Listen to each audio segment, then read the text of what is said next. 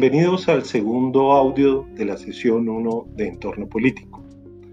En este audio nos vamos a concentrar en lo que ocurrió después de la Segunda Guerra Mundial hasta la caída del muro de Berlín y sus consecuencias. Es muy importante este periodo por lo que significó para la humanidad en muchos sentidos. Quisiera comenzar por señalar un punto desde la perspectiva económica. Generalmente se considera eh, lo que, el periodo que va de 1945 a la crisis del petróleo de mediados de los años 70 como los 30 gloriosos. Es una denominación que se acuñó en Francia pero que se extendió por todo el mundo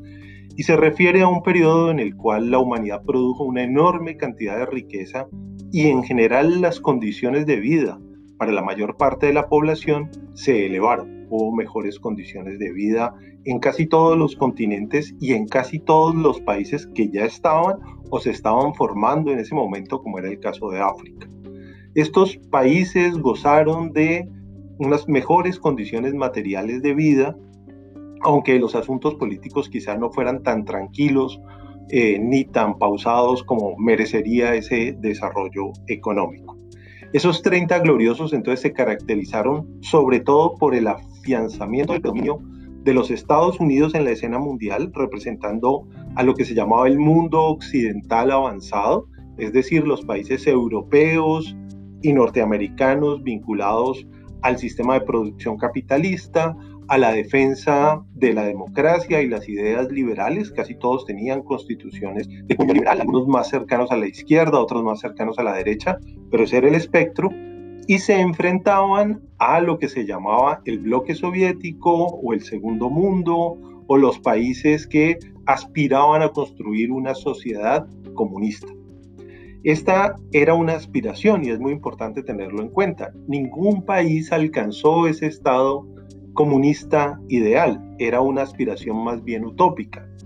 Por eso todos se llamaron países socialistas o populares, como es el caso de la famosa Unión de Repúblicas Socialistas Soviéticas o de la República Popular de China. El comunismo era un estado ideal al que se llegaba después de una serie de pasos, esto era muy claro para ellos y ninguno se llamó a sí mismo comunista porque nunca se alcanzó. Pero más allá de esta apreciación técnica, en el lenguaje cotidiano predominó la idea de países comunistas y países capitalistas o occidentales enfrentados en una pugna ideológica que se llamó, paralelo a este crecimiento económico de los 30 gloriosos, la Guerra Fría.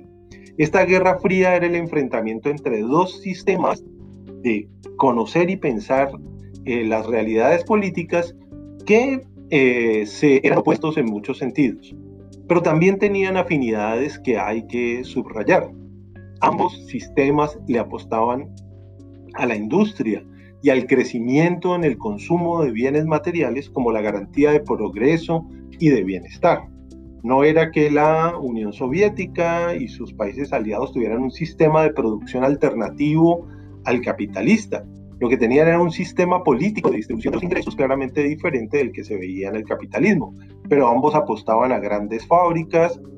muy contaminantes, ambos apostaban a la, una producción masiva de bienes y servicios para la población, a consumo lo más amplio posible como garantía de bienestar. Esto es importante señalarlo porque lo que no estaba en juego era el sistema productivo, sino, por ejemplo, cómo se asignaban los precios, cómo se repartían las utilidades, que estaban predominantemente dadas por el sistema político en la Unión Soviética y sus aliados y por el mercado en el sistema capitalista, con una intervención fuerte del Estado en algunos países, como era el caso de los europeos, en donde predominaba el llamado estado de bienestar. En ese contexto, las organizaciones adquirieron un carácter en primer lugar nacional es decir, se ligó el futuro del Estado al bienestar industrial, es decir, si la economía estaba bien, en, particular la economía industrial, pues el Estado iba a estar bien y por consiguiente se comenzó a hablar de las empresas nacionales, de la organización nacional y se crearon todos estos sistemas arancelarios que son de vieja data, no es que se hayan inventado aquí los impuestos a la entrada y salida de mercancías o de bienes y servicios, sino que se articularon profundamente a este Estado-nación del cual les hablaba en el audio anterior Y lo que tuvimos fue entonces una articulación mucho más clara de ese mercado nacional, de esa industria nacional, al futuro de estos países. Y por consiguiente se fueron desarrollando estos intereses nacionales que abarcaban no solamente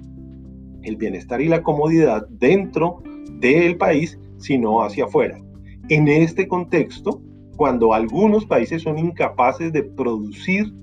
eh, sus propios bienes y servicios, reciben la inversión extranjera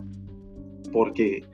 no están dispuestos a que esos bienes se fabriquen en otros lugares y vamos a tener las famosas transnacionales. Las transnacionales tampoco son un invento del siglo XX, existían distintas formas organizativas transnacionales desde el siglo XVI, sino desde antes, pero obviamente las ligadas a la industria van a arrancar después de la Segunda Guerra Mundial con muchísima fuerza y lo que vamos a tener es que en lugar de producir en un único país, se van a producir en cada país porque cada país tiene unas fronteras definidas, unos aranceles muy altos y entonces se van a crear fábricas, plantas, distintos sistemas productivos que provienen de otros países y el relacionamiento va a depender ahora no solamente del interés político y estratégico de dominio de un territorio, de presencia militar en un territorio, sino de la salvaguarda de estos intereses comerciales ya no de el envío de mercancías solamente, sino de asentar en los países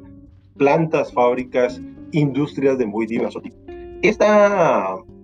enfrentamiento de la Guerra Fría se correspondía con un enfrentamiento también a este nivel empresarial. Las fábricas de carros que habían en Europa Oriental vinculadas a la Unión Soviética, los bloques de comercio entre los países occidentales avanzados y los países de la Unión Soviética que tenían su propio circuito de eh, circulación de mercancías, no en un escenario homogéneo. Había disidencias del predominio de los Estados Unidos en el mundo occidental, resistencia a ese. Muchos países europeos tenían diferencias muy fuertes con los Estados Unidos. Francia, por ejemplo, las tuvo, Italia las tuvo. Eh, lo mismo ocurría con la Unión Soviética, en donde China, que también tenía una aspiración comunista, se separó claramente de la Unión Soviética. La antigua Yugoslavia mantuvo también una distancia con relación a este en el mundo socialista de la Unión Soviética. Y entonces no era un terreno tan homogéneo, pero en general el principal enfrentamiento era entre este sistema capitalista y comunista. Las organizaciones en este entorno entonces estaban sometidas como a una doble sistema de dar cuenta. Por un lado, el país al cual pertenecían y los países con los que tenían relaciones. Entonces, había más o menos controles estrictos a eh, qué hacer con las utilidades, a lo que se llamaba la fuga de capitales, a qué se hacía, con dónde se tributaba la productividad, cómo se contabilizaba esa productividad y teníamos un entorno en el cual las relaciones entre países estaban muy permeadas por esta idea de el comercio, pero sobre todo de la producción en otros países a través de lo que se llamaron las multinacionales o las transnacionales. Para regular esas relaciones, pues, se fueron desarrollando distintos sistemas de comercio bilateral, de acuerdos entre los países o de instancias mediadoras, en algunos casos dependientes de sistemas ya muy definidos como cortes internacionales, pero que no constituían todavía, digamos, un sistema internacional claramente reglamentado, porque lo que primaba eran los intereses de los países y estos generalmente se discutían en la ONU y estos principios de acuerdos políticos de la ONU estaban permeados por los intereses económicos que buscaban a través de esos acuerdos políticos mantener sus oportunidades. En este eh, complejo mundo hubo dos fenómenos importantes. Uno, la crisis del petróleo de mediados de los años 70, que trajo a la palestra un nuevo jugador, los países productores de petróleo, que se salieron del yugo de grandes potencias y fijaron ellos unas reglas de juego que afectan hoy en día la economía mundial. Eso va a ocurrir en los últimos 40, 45 años, este desarrollo de esta instancia, y posteriormente la caída del el régimen eh, socialista, del régimen soviético. Es un colapso, no es una derrota militar por parte de una potencia que los vence, no es el resultado de una acción deliberada de una fuerza opositora, sino la incapacidad del régimen de sostenerse desde adentro, colapsa, se hunde y surge un nuevo sistema en el que aparentemente la principal potencia occidental, los Estados Unidos, estaba llamado a asumir el control. Pero paulatinamente se habían dado otros cambios a nivel global que alternaron, digamos, afectaron mejor esta posibilidad de los Estados Unidos de convertirse en la gran potencia y de que el capitalismo fuese el único sistema imperante. De hecho, poco después de la caída del muro comienzan a desarrollarse preocupaciones e iniciativas que intentan controvertir este predominio del capitalismo o al menos de quitarle las partes que se consideran más nocivas.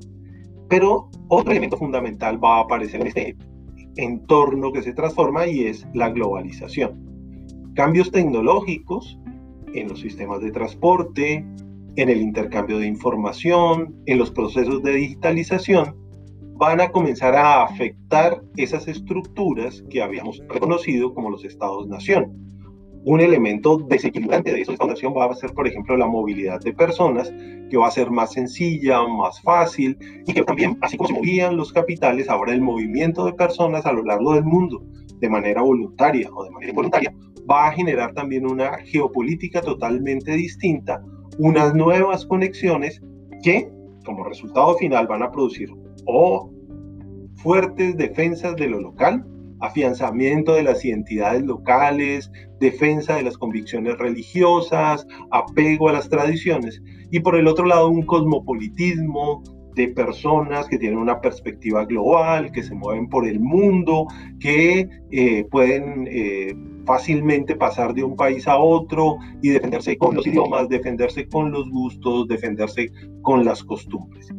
Ese fue a grandes rasgos el transcurso de la segunda mitad del siglo XX y vamos en el siguiente audio a concentrarnos en la coyuntura del siglo XXI.